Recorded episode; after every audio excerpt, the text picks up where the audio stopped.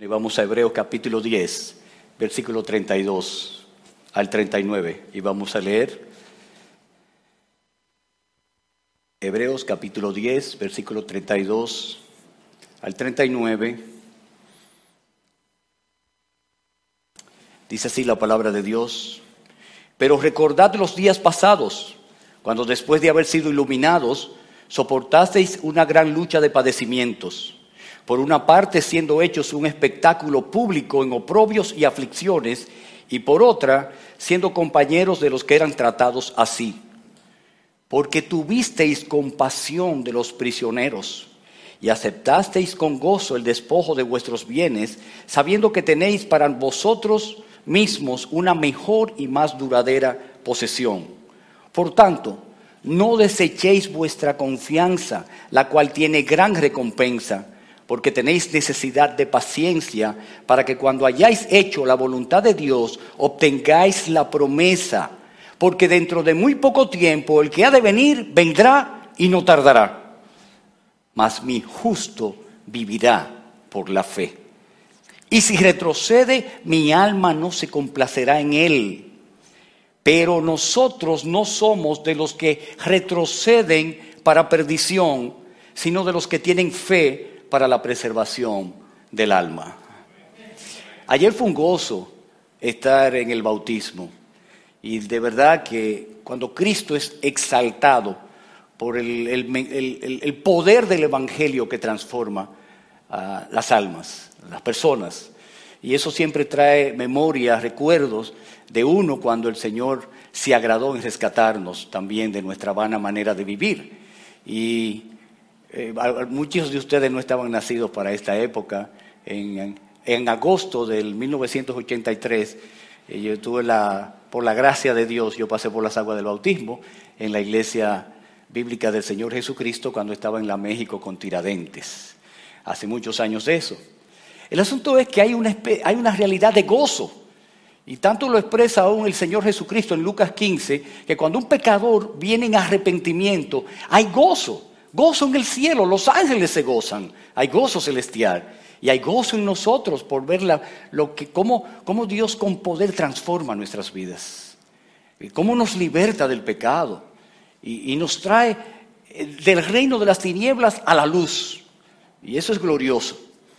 Y, y recordando ese día de tantos años atrás, del 83, eh, llegué en marzo a la iglesia, por la gracia de Dios el Señor me convirtió y ya en agosto estaba siendo bautizado y yo tenía un gozo grandísimo, mi familia estaba allí, eh, no conocían al Señor, era una buena oportunidad y, yo estaba saltando de gozo, o sea, de verdad, o sea, terminó el bautismo y, en la salita, de, en, la galería del, local, estaba ahí... Eh, contento y diciendo, wow, gloria al Señor, y, voy a tener una vida para el Señor, y, de gozo y gozo.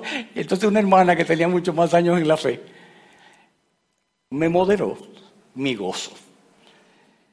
Y yo en ese momento no entendí que fue sabio lo que ella hizo, porque fue como matagozo, por decirlo de esa manera.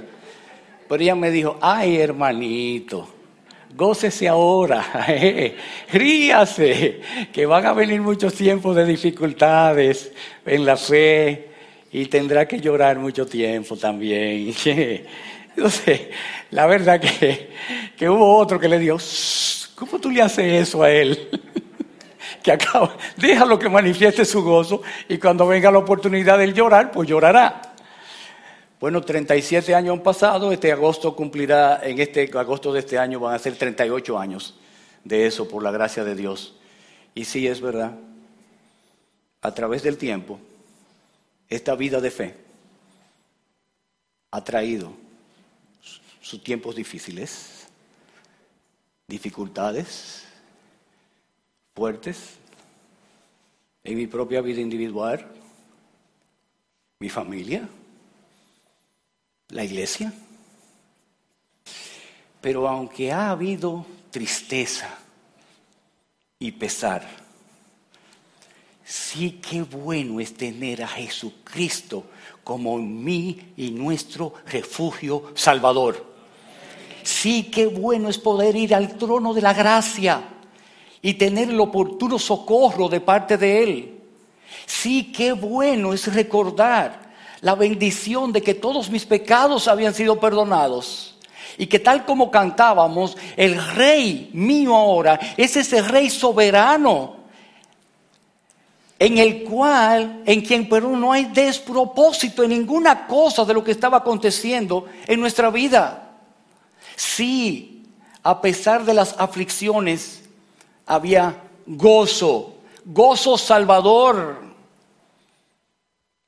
La bendición de saber que el Cordero de Dios murió en aquella cruz y resucitó glorioso el tercer día y ascendió a los cielos y se sentó a la diestra de la majestad de las alturas y está como sumo sacerdote intercediendo a nuestro favor.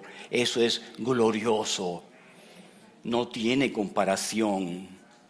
Si tuviera que repetir las cosas, por decirlo así, a veces uno dice, si yo volviera atrás, ¿qué quisiera cambiar? Sí, humanamente yo quisiera cambiar cosas, pero al contemplarlo a la luz del soberano, que hace conforme a su propósito y según su designio, entonces toda la gloria a Él por todo lo que ha acontecido en estos 38, casi 38 años de mi bautismo.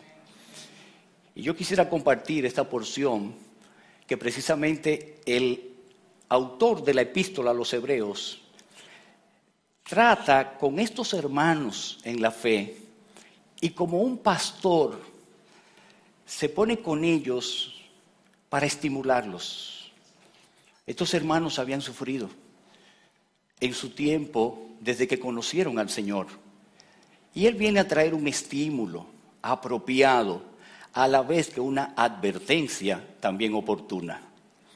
Pero antes de eso, de entrar en el pasaje, veamos un poquito, recordemos un poquito lo de la epístola a los hebreos. Los que han leído la epístola a los hebreos se dan cuenta cómo es una epístola gloriosa, eh, majestuosa, de una manera magistral. El Espíritu de Dios guió a este autor de esta carta para mostrar desde el principio a Jesucristo él es la revelación completa de Dios.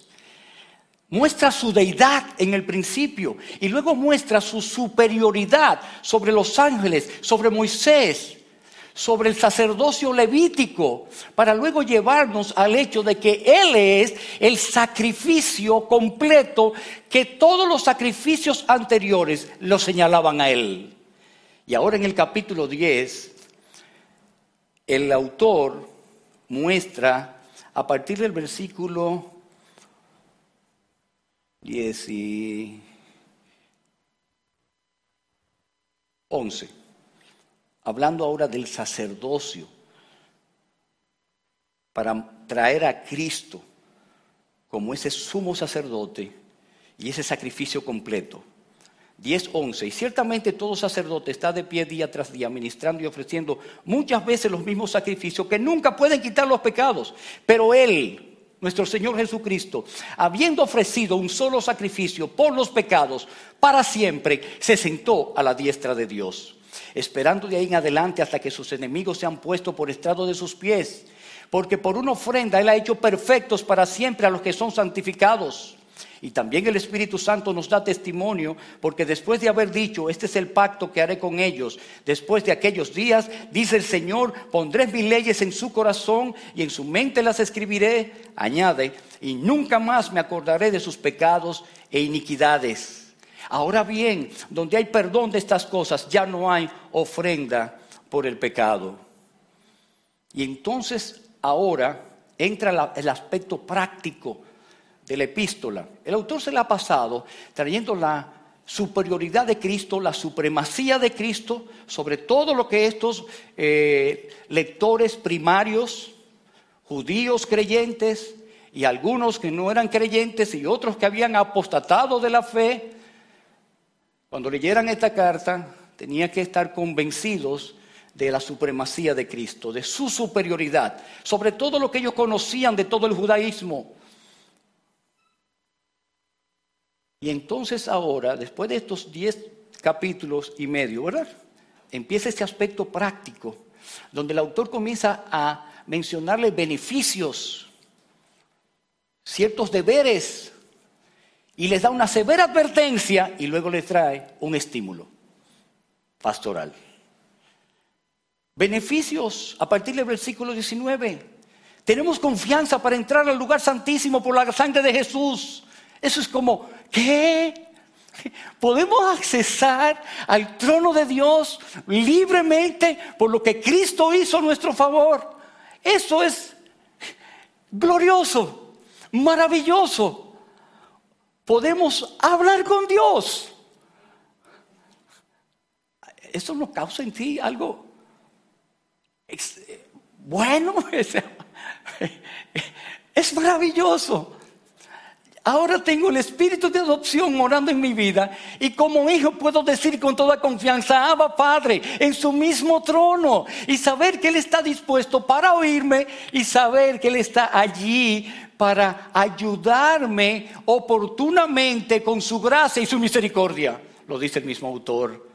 Y así sigue declarando los beneficios que tenemos. Tenemos un gran sacerdote sobre la casa de Dios. Y entonces viene una, una invitación. Si tenemos eso, ¿qué debemos hacer? Acerquémonos, versículo 22, con corazón sincero, en plena certidumbre de fe, teniendo nuestro corazón purificado de mala conciencia y nuestro cuerpo lavado con agua pura. Hermanos amados tenemos todas las condiciones y las características para poder acercarnos delante del Dios Santo por lo que Cristo hizo a nuestro favor. Cada virtud mencionada allí, cada característica la tenemos por la obra de Cristo a favor nuestro. Que cuando creemos en Él y ponemos nuestra confianza salvadora solo en Él, nosotros podemos, vestidos de Cristo, presentarnos ante la presencia del Dios santo, santo, santo. ¡Qué beneficio! ¿Cómo nos debemos acudir a la invitación? ¿Qué tanto ustedes y yo tomamos esto en serio y como un grande privilegio para practicarlo frecuentemente, continuamente? Qué gozo y privilegio. Sentado en esa silla, puedo hablar, estaba hablando con Dios, orando. Y lo puedo hacer de camino. Y puedo manejar, y no cierro mis ojos manejando, puedo manejar y estar hablando con mi Dios. Y alabarle y darle gloria por lo que Cristo hizo a favor nuestro. Por lo que fue esa vida perfecta y esa muerte en la cruz esa muerte sustitutiva, el justo en el lugar de los injustos, para llevarnos a Dios. Ahora, versículo 23, mantengamos firme, beneficio, perdón, deber. Ahora viene el deber. ¿Qué hacemos con todo esto? Mantenemos firme la profesión de nuestra esperanza sin vacilar. ¿Y esto por qué? Por la fidelidad de Dios, porque fiel es el que prometió ver entre unos y otros, versículo 24, y consideremos cómo estimularnos unos a otros al amor y a las buenas obras, no dejando de congregarnos como algunos tienen por costumbre, sino exhortándonos unos a otros y mucho más al ver que aquel día, que aquel día se acerca.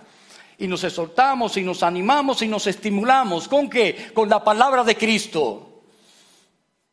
Hablando unos con otros de la persona de Cristo y de la obra de Cristo y de lo que esto significa de vivir para Cristo. Y ahora viene una advertencia muy severa. Y esto porque muchos de estos judíos, al ver los problemas que les causaba la conversión a Cristo, o el ser de Cristo, y todo el rechazo que eso traía desde la familia, desde las sinagogas, y todo lo que le hacían aún en el contexto de la comunidad judía, muchos de ellos estaban volviendo al judaísmo. Y entonces el autor les dice, no lo hagan, Dios es juez, vengador, y horrenda cosa es caer en manos del Dios vivo. Fuerte, severa advertencia. Tener a Dios como enemigo es lo peor. Nadie ha peleado con Dios y ha ganado. Pregúntaselo a Faraón. Y también lo puede hacer con Nabucodonosor y muchos más. Pero después de esa advertencia tan severa, cuando estos hermanos estuvieran leyendo la carta, ¿qué podían ellos pensar? ¿Y qué con nosotros? Los fieles, los que hemos creído. ¿Un temor? ¿Un pesar? Y entonces el autor viene y dice, no, no, no, con ustedes no, no hay problema, esperen. Gócense. Recuerden quiénes ustedes eran. Recuerden sus testimonios de fe. Mantengan la confianza siendo pacientes. Vivan por la fe y no retrocedan. Y un cuarto aspecto, estamos seguros en fe para preservación del alma. Y es interesante como el versículo 39, el autor se incluye al hablarles, pero nosotros no somos de los que retroceden para perdición, sino de los que tienen fe para la preservación del alma. Así que, de una manera breve, vamos a ver estos cuatro, estos cuatro aspectos para estimular nuestras almas. Recuerden sus testimonios de fe. Él les dice, traigan a la memoria lo que fue su conversión desde que ustedes conocieron al Señor Jesucristo, desde que el Espíritu de Dios les iluminó, sus entendimientos y cómo ustedes confrontaron, e enfrentaron situaciones tan terribles. ¿Qué tan terribles fueron? Versículo 32. Recordad los días pasados cuando después de haber sido iluminados soportasteis una gran lucha de padecimientos fuertes padecimientos, por una parte siendo hechos un espectáculo público en oprobios y aflicciones. Piénsenlo. Algunos de nosotros, cuando vinimos a la fe y que nuestra familia, ninguno de los miembros de nuestra familia eran creyentes, conocían al Señor Jesucristo, sino que conocían el aspecto religioso. Pero eso de evangélico, y sobre todo muchos años atrás, era una cosa de rechazo algunas personas les decían en los pueblos, no sé si lo llegaron a hacer aquí, eh, convertido perro vestido. Fuerte. Llegar a una casa y decir, mami, me convertí, como fue mi caso. ¿Cómo? ¿Tan pronto? Pero mami, mira, ahora yo soy una persona nueva. Dios me libró y de, todo esa, e, e, e, ese andar mundano y, de la bebida y, comencé a explicarle, tú estás dejando la fe de tu padre, pero que tampoco eran, ellos eran tampoco tan celosos del contexto católico romano. Y entonces enfrentarla con las escrituras. Y fue conocer la realidad de eh, Mateo capítulo 10, de cómo los enemigos vienen a hacerlos de su casa, en el sentido de rechazo, de dificultad. Y familiares que venían decían, ¿y, tú puedes ir a la playa? Pues tú eres, evangélico. Y, tú te puedes eh, sentar conmigo aquí y hablar. O sea, todo, toda una situación donde era muy evidente y en la universidad con los compañeros de, carrera era muy evidente el rechazo y muchos lo han experimentado en sus lugares de trabajo, en sus lugares de estudio y aíslan a uno y en un recreo, en un colegio, están un grupito hablando de una vez y desde que se va acercando el evangélico, ah, no, ahí viene esta.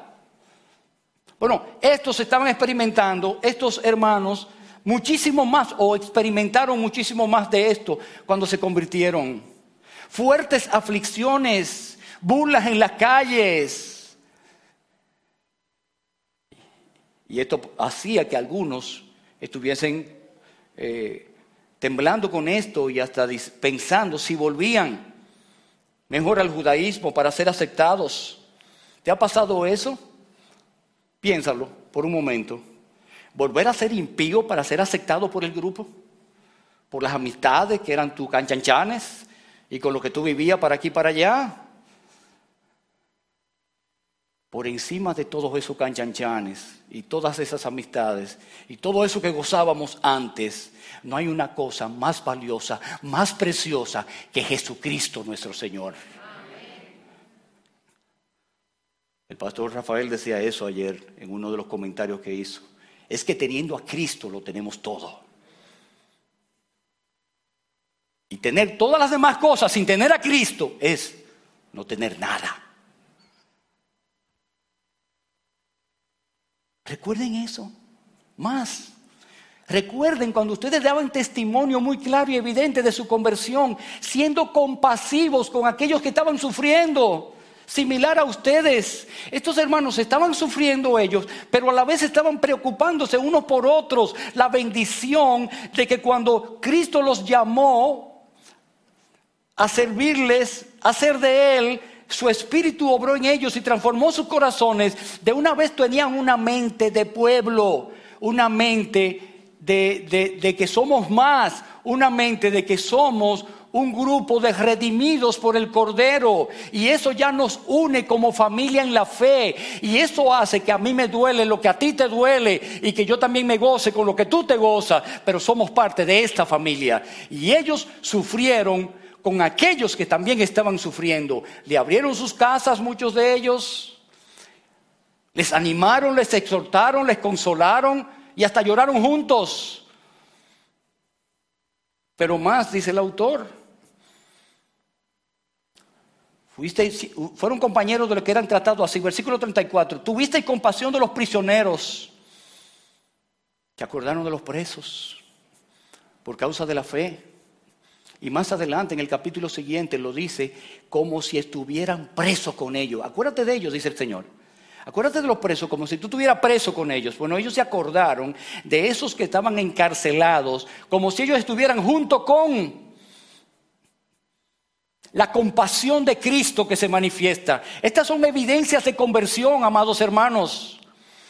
Frutos genuinos de arrepentimiento, preocupación por los demás.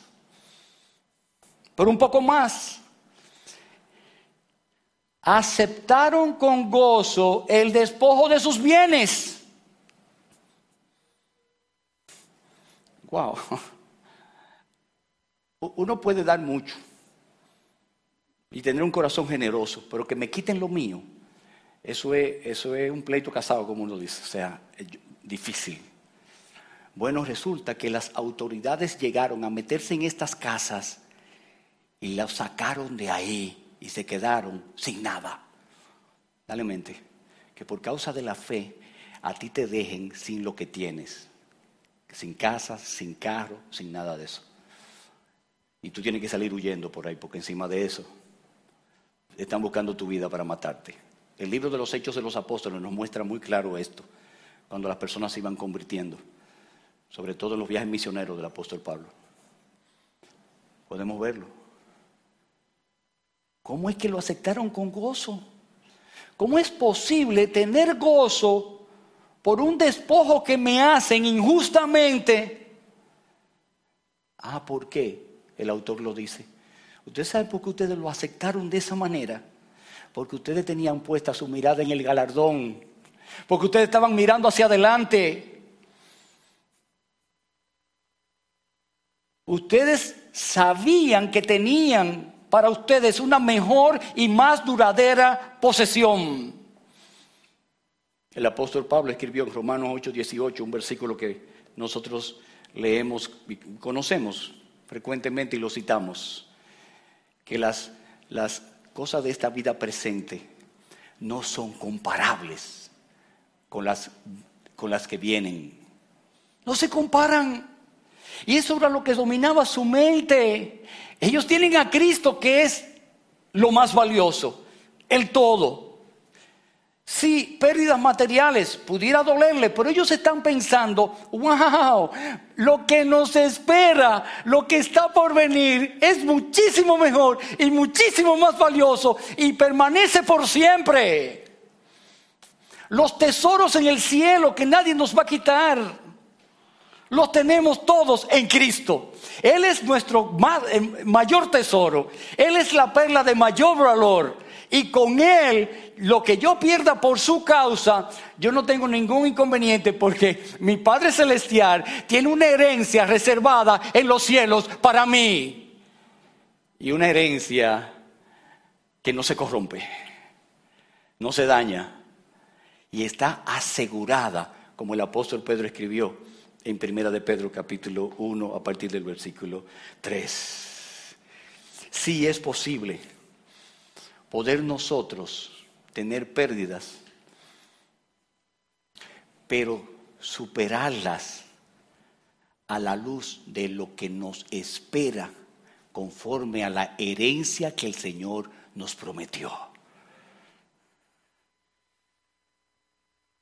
Ellos debían recordar esas cosas. ¿Y por qué debían recordar esas cosas? Bueno, el segundo aspecto nos lleva a eso. Ahora estaban experimentando un periodo de cierta tranquilidad. Dios le había dado una tregua en medio de la guerra. En medio de la guerra espiritual. Ahora ellos están tranquilos. Mientras ellos estaban con toda la situación de dificultad, de aflicciones, de, rechazo, de burla. Ellos están siendo instrumentos para profesar su fe, para hablar claramente de Cristo, para hablar de cómo Cristo los cambió. Ellos no tienen mente para otro asunto. No están pensando en lo terrenal, están pensando en lo eterno. Ellos están no mirando las cosas que se ven, que son temporales, sino las que no se ven, que son eternas. Ellos están viviendo por fe y no por vista. Pero vino la quietud y la tranquilidad un periodo de tranquilidad. Y eso trae un peligro. Uno se acostumbra. Y de repente el aspecto terrenal comienza a ser visto como algo celestial. Como mira, las cosas no están tan malas, yo puedo soportar esto y aquello.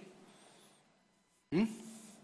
Y entonces el autor de la epístola les dice, no se descuiden, mantengan la confianza.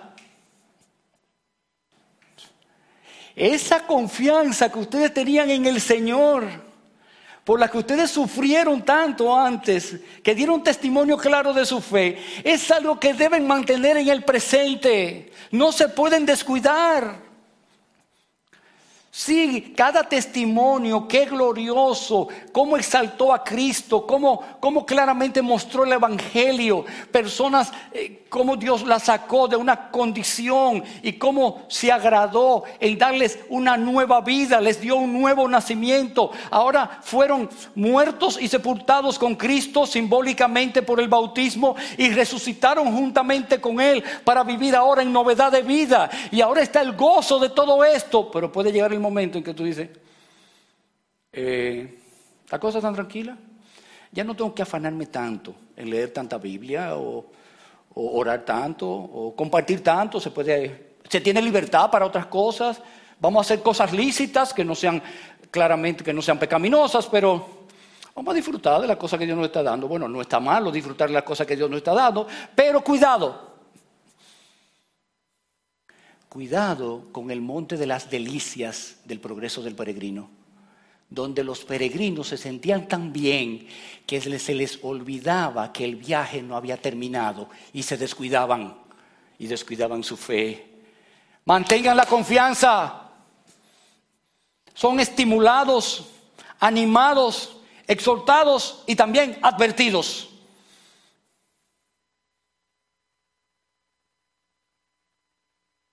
Versículo 35, por tanto, no desechéis vuestra confianza. ¿Y por qué no debo desecharla? Porque tiene gran recompensa. ¿Quieres ir al cielo? ¿Quieres probar todas las delicias salvadoras que Cristo nos ha dado? ¿Quieres poder disfrutar por siempre de Cristo en alabanza, gloria, honra, honor y acción de gracias a su nombre? ¿Quieres tener eh, eh, la, bendición de todo eso que en Apocalipsis se nos abre, de lo que es ese aspecto celestial de, del Cordero de gloria sentado en su trono y toda la creación alabándole y ser parte de eso. No te descuides. Mantén tu confianza en Cristo.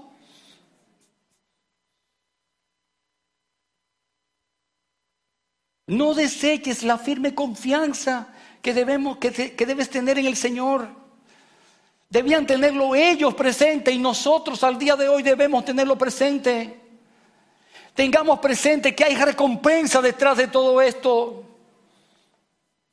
Ya en el versículo 23 del capítulo 10, él le había dicho este aspecto del, de mantengamos firme la profesión de nuestra esperanza. Si debemos mantener firmeza en el Señor a quien hemos creído y en cada una de sus promesas. Recordemos que Él es fiel y fiel a cada una de sus promesas. En 2 Timoteo el apóstol Pablo escribió en el capítulo 2, versículo 11, palabra fiel es esta, que si morimos con Él, también viviremos con Él. Si perseveramos, también reinaremos con Él. ¿Quieres reinar con Cristo? Tiene que haber una vida de perseverancia, una carrera que se corre con constancia y perseverancia. La fidelidad de Dios a lo largo de las escrituras nos ayuda a permanecer confiados en que cada promesa será cumplida. En Josué 23, 14 nosotros leemos, cuando Josué viene al pueblo y le dice, y vosotros sabéis con todo vuestro corazón y con toda vuestra alma que ninguna de las buenas palabras que el Señor vuestro Dios habló acerca de vosotros ha faltado. Todas os han sido cumplidas, ninguna de ellas ha faltado. Ah, pero pastor, es que hemos esperado mucho. Hace años que estamos esperando y estamos sufriendo. Y todavía no se ha dado el cumplimiento. ¿Qué hacemos? Bueno, el autor también le dice, les ha faltado paciencia. Tienen necesidad de ser pacientes. Les falta ese aspecto de la perseverancia, la persistencia, la constancia y mantener toda esperanza. Ya ellos habían dado testimonio de su perseverancia cuando soportaron toda la burla y todo el rechazo que le habían hecho cuando ellos fueron convertidos al principio. La palabra aquí, paciencia, con ese soportar del versículo 32, es exactamente de la misma raíz. Tiene que ver con ellos, así como ustedes perseveraron antes, continúen perseverando. Eso tiene que ver con el aspecto de ser pacientes. Y hermanos amados, nosotros debemos recordar que por naturaleza somos impacientes. Y en la época que vivimos tecnológica, la impaciencia es mayor. Tú quisieras que con un pasaje de la escritura de, de tres versículos que me leí, tener un cambio y una transformación de corazón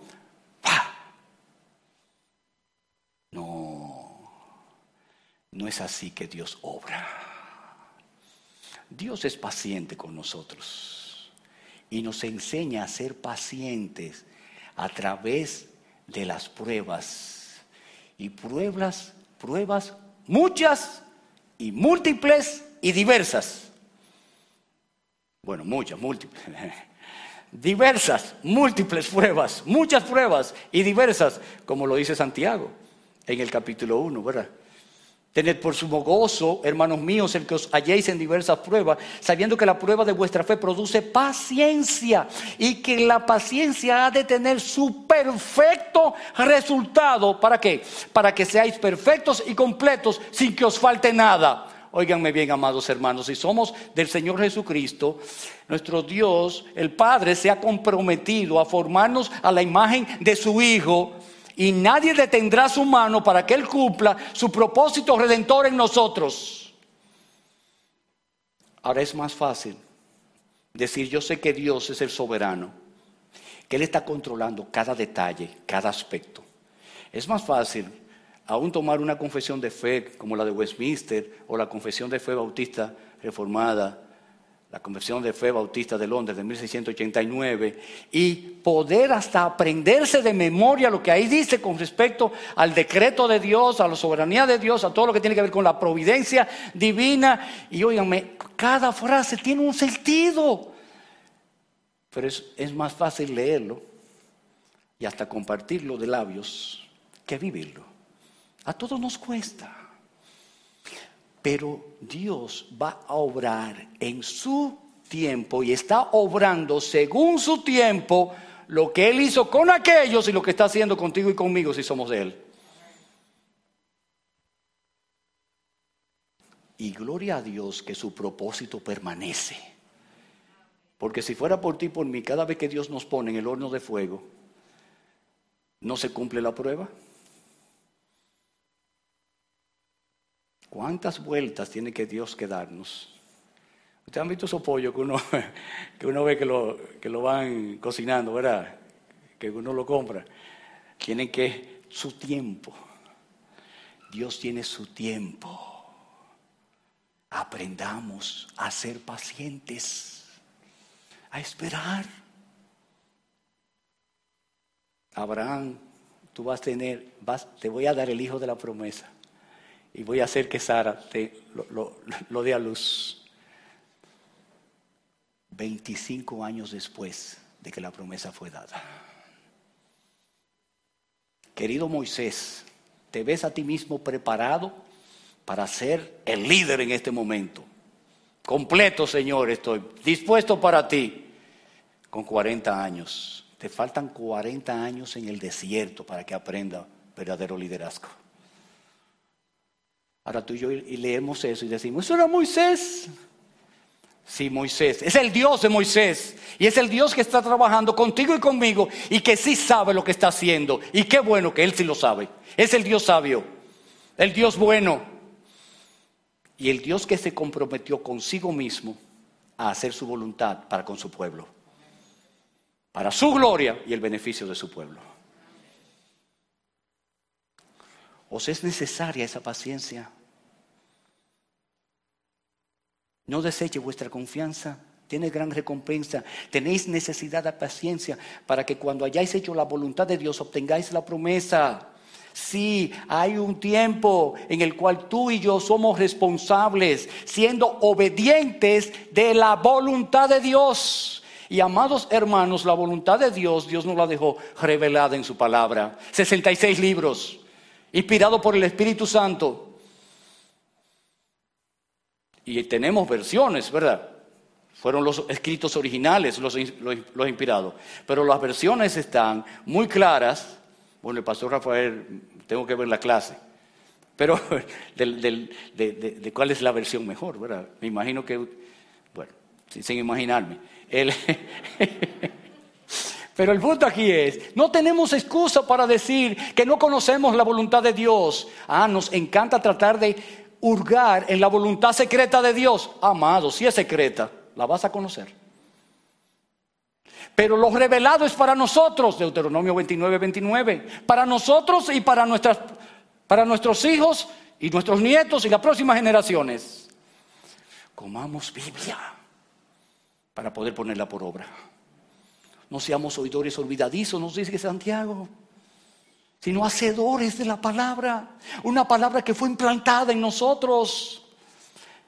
Y es lámpara a nuestros pies y es lumbrera a nuestro camino. Salmo 119, 119, 105. Oh, cuánto amo yo tu ley. Todo el día es ella para mí. Ah, mi meditación. Gracias. De verdad que lo está haciendo. Amados, estamos llenos de dificultades y de tantas cosas del día a día que nosotros no estamos casi recordando la palabra, ni la estamos usando. Es suficiente para todo. Tiene que ver contigo y tu relación con el Señor. Tiene que ver contigo y tu familia. Tiene que ver contigo y tu trabajo. Tiene que ver contigo y tu entretenimiento. Tiene que ver contigo en todo. Oh bendita palabra de Dios. Me encanta cuando John Piper dice, ¿quieres oír la voz de Dios? Lee la palabra de Dios en voz alta y la estarás escuchando. No tiene que estar buscando sueños ni cosas raras por ahí. La escritura, interpretada adecuadamente, haciéndonos el bien, como oraba el pastor Eduardo hace un rato, que nos instruya, que nos corrija, que nos redarguya, que nos equipe con todo lo necesario para ser esos hombres y mujeres de Dios, hombres y mujeres de la palabra. ¿Quieres obtener la promesa? ¿Quieres la recompensa? ¿Quieres el cielo? Excelente. Tengo una vida conforme a la voluntad de Dios. Te voy a decir algo. Esa obediencia tuya y mía no viene por tus fuerzas, viene por el poder del Espíritu de Dios que Dios hizo morar en nosotros de pura gracia. Es un obrar sobrenatural en nosotros para poder vivir a la manera de Dios.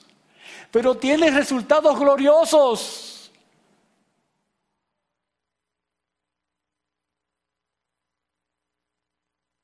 Mantengamos la confianza en nuestro Dios, siendo pacientes, para que cuando llegue ese tiempo donde Dios cumplió esa paciencia hizo su obra completa, nosotros tengamos la promesa. Y ahora viene el aspecto de la advertencia. Versículo 37. Porque dentro de muy poco tiempo el que ha de venir vendrá y no tardará, mas mi justo vivirá por la fe. Y si retrocede, mi alma no se complacerá en él. ¿De qué estamos hablando, hermanos? El autor toma guiado por el Espíritu de Dios, lo que el profeta Bacub habló. Y es interesantísimo porque lo que el profeta Bacub habló, él se refirió a los babilonios como esos impíos que vendrían a atacar, que Dios le había revelado lo que haría con el pueblo de Israel como juicio, y luego entonces le demandaría a, los babilonios lo que ellos habían hecho, luego Dios lo juzgaría a ellos. Y entonces el justo eran los israelitas, el pueblo de Israel, el pueblo de Dios. Entonces, ahora el autor toma eso y guiado por el Espíritu Santo le da una interpretación mesiánica oportuna. Y es interesante cuando ahora se refiere a la venida del, del Señor. Y los está estimulando el autor a estos hermanos pero a la vez recordándolo, recordándoles que es por fe que debemos vivir. Es por fe que ellos debían vivir y es por fe que nosotros debemos vivir. Pero que, miren cómo lo, lo expresa ahora más, mi justo por la fe vivirá. El justo decía, ¿verdad? Pero según los comentaristas, el autor tomó la versión de la Septuaginta para citarla aquí. Y pero él dice, mi justo a quien yo declaré justo, ese que es mío, ese vive por la fe. Y, esto es lo glorioso, que la fe nos la da Dios mismo por su espíritu y su palabra. O sea que tú y yo no podemos, no tenemos excusa de decir, yo no puedo vivir por la fe, yo no tengo las herramientas, yo no tengo lo eh, de Dios, lo necesario para vivir de esa manera. No, no, tú, tú, tú y yo sí lo tenemos por la gracia de Dios y por su grande misericordia, todas las herramientas, todo lo necesario para la vida y la piedad nos han sido dadas por su divino poder. Ahora tú y yo vivimos acorde con eso que está ahí revelado. La fe nuestra se alimenta por la palabra. La fe nuestra se alimenta, se afirma y se aumenta por ser sensibles a la voz y la guía del Espíritu Santo por la escritura que Él ha inspirado. La fe nuestra se alimenta teniendo comunión con el pueblo de Dios, donde cada creyente tiene un roce con el otro para limar asperezas. ¿Oyeron eso? Es incómodo, muy incómodo en tantas ocasiones los choques que se dan en los contextos eclesiásticos de los hermanos uno con otro. Ahora, no se da en las mejores familias, como decimos. Entonces aquí se da, pero aquí se da con el propósito de Dios para hacernos el bien que Él está haciendo en nosotros. Se está cumpliendo el bien redentor. Por eso nos necesitamos unos a otros. Por eso necesitamos que estemos ahí sacándonos puntas unos con otros para que se manifieste el fruto del Espíritu y se desarrolle. Nosotros decimos, ya no vive ya no vivo yo, vive Cristo en nosotros y ahora lo que yo vivo lo vivo por la fe del Hijo de Dios, el cual me amó y se entregó a sí mismo por mí. Si eso es, vive con esa confianza continua, una confianza salvadora que empezó en el instante en que creía a Cristo. Y lo vi claramente con toda su hermosura salvadora. Y Él vino y transformó mi vida con todo poder y toda gracia. Y cambió mi corazón de piedra en un corazón de carne. Pero ahora es un vivir por fe Sigue confiando en el Señor. Sigue permaneciendo con la, con, la bendición de su gracia continua para que sigas honrándole a Él. Sigue creyéndole a Él. Sigue creyendo su palabra. Y sigue gozando de hacer aquello que Él mandó. Es el gozo salvador. Pablo y Silas vivían por fe. ¿Y qué hicieron? En la cárcel, haciendo la obra del Señor, golpeados y muy maltratados, de madrugada cantando himnos al Señor, sobrenatural. ¿Y ustedes, amados?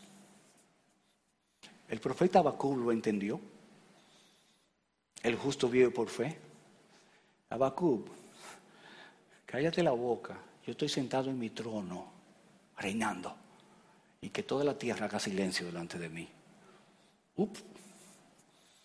Y termina en el Abacub capítulo 3 diciendo, aunque venga un tsunami y acabe con todo, por supuesto estoy parafraseando, como quiera yo estaré confiando en ti.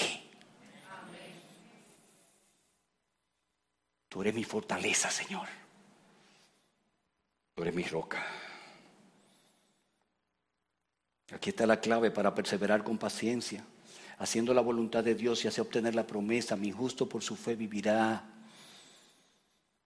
Él nos justificó por medio de Jesucristo, somos de Él y su Espíritu que mora en nosotros nos ha capacitado para vivir por la fe. Y ese vivir por fe es agradable a nuestro Dios. Pero hay un contraste. Y si retrocede, mi alma no se complacerá en él. No quiero la vida de fe. No voy a correr la carrera de la fe. Mm, demasiado lucha se coge en esto. Yo quisiera saber si cuando tú estabas en la otra, en tu otra condición de pecador, tú no estabas cogiendo lucha. Y pregúntate si los impíos no cogen lucha y una situación peor porque no tienen a dónde acudir. Y tú y yo, por la gracia de Dios, sí tenemos a quien acudir. Un trono de gracia dispuesto para nosotros, con un gran sumo sacerdote que está intercediendo por nosotros todos los días. ¿Cuántos beneficios salvadores en Cristo?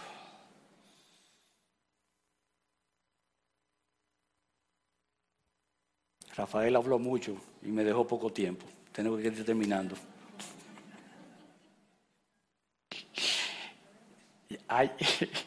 ya no era como antes que se quitaba la grabación y se podía editar. Ahora esto está saliendo así.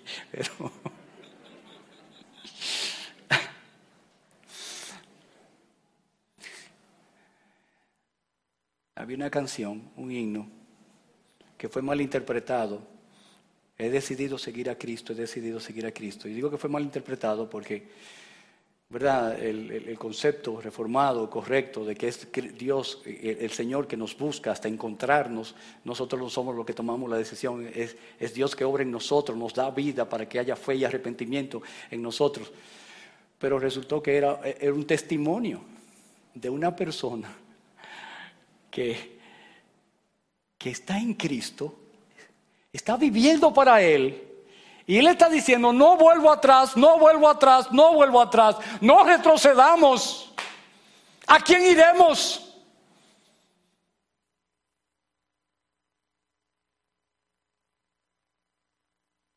¿A quién iremos si solo tú tienes palabras de vida eterna, Señor? Finalmente, menciono, permanezcamos seguros en la salvación. Permanezcamos seguros, estemos seguros. Versículo 39. Pero nosotros no somos de los que retroceden para perdición. Esto es serio. Es fuerte. Retroceder significa perdición. Condenación eterna. Y el autor en el capítulo 6 había hablado sobre esto. Y ya lo habló en este mismo capítulo. De aquellos que habían retrocedido, habían pisoteado al Señor en el sentido de su sangre, no haberla tenido en cuenta y mantenerse en su vida pecando de una manera deliberada. La apostasía. Ninguno de nosotros estamos exentos de poder ser mañana un apóstata. Oh, que Dios nos libre con su gracia y su misericordia. No, no queremos retroceder, Señor. No, no queremos perdernos por la eternidad. Líbranos del engaño que nos lleva a la dureza del corazón. Líbranos de nuestros pecados. Oh, concédenos oír tu palabra con fe, Señor. Y no endurecer nuestros corazones.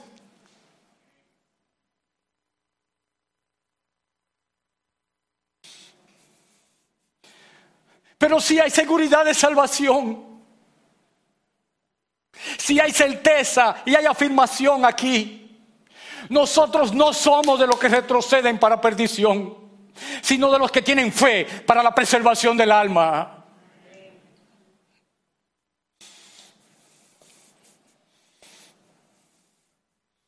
A ti que estás muy seguro de la salvación en Cristo, yo quiero afirmarte con estas palabras. Gózate en saber Sí que Cristo perdonó por completo todos nuestros pecados. Sí que no hay condenación para los que creen en Cristo Jesús. Sí saber que ya estamos en paz para con Dios, habiendo sido justificados por el Señor.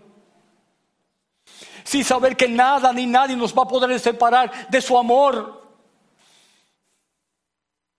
Sí saber que a los que Él llamó, que a los que Él predestinó, a esos también llamó, ¿verdad? Y a esos también glorificó toda una cadena. Hay seguridad. Pero que tu seguridad no sea falsa. Que no sea fe en tu fe. Que no te autoengañes. Esto es para reflexionar, hermanos. Sí es estimulante y animante, pero también es de advertencia. No nos descuidemos. Mantengamos firme nuestra confianza en el Señor, estando alertas y velando en oración. Esperando aquel día de gloria en que Él regrese. Con los ojos puestos en Él corriendo la carrera de la fe, sí estudiando Hebreos 11, que es el siguiente capítulo, lo preparó para luego entonces hablarle de todos esos hombres y mujeres que vivieron por fe cada uno en su tiempo y en su época y ahora son una grande nube de testigos para que nosotros corramos con paciencia esa carrera que tenemos por delante dejando a un lado y sacando el pecado de nosotros y todas esas cosas que pueden ser un estorbo y manteniendo los ojos fijos en Jesús, el autor y consumador de la fe. Es mantener a Cristo como nuestro objeto de fe.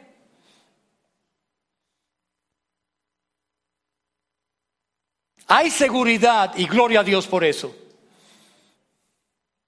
Pero afírmate en la realidad de tener evidencias genuinas de conversión en tu vida. ¿No las tiene? Hoy es día oportuno para volverte de tus pecados al Señor. Hoy es día aceptable para que oyendo estas cosas vengas a una reflexión seria y autoexamines tu vida y le digas, Señor, ten misericordia de mi pecador. Yo quiero volver a tener ese gozo salvador desde el principio. Yo quiero hablar de tu nombre. Yo quiero compartirlo. Yo quiero, en cualquier situación que se me dé, poder decir que mi vivir es Cristo. Algunos están débiles en fe. Yo quiero animarte a afirmarte en la fe y recordarte que tener una fe débil no significa que no sea una fe genuina y real en Jesucristo. No es la cantidad de fe la que nos salva, es Cristo por medio de la fe. Ahora te animo, pero estás débil por alguna situación de circunstancia, también te digo esto. Cristo no vino para apagar el pábilo que humea, ni romper la caña quebrada. Pero ora en medio de tu debilidad, Señor, aumenta mi fe y ayúdame en mi incredulidad. Amigos nuestros, esto es un tiempo oportuno para considerar seriamente lo que está significando sus vidas lejos del Señor. Eso es tiempo aceptable para creer a Cristo con la confianza del que al que a Él va, Él no le echa fuera. Crean en el Señor Jesucristo y sean salvos.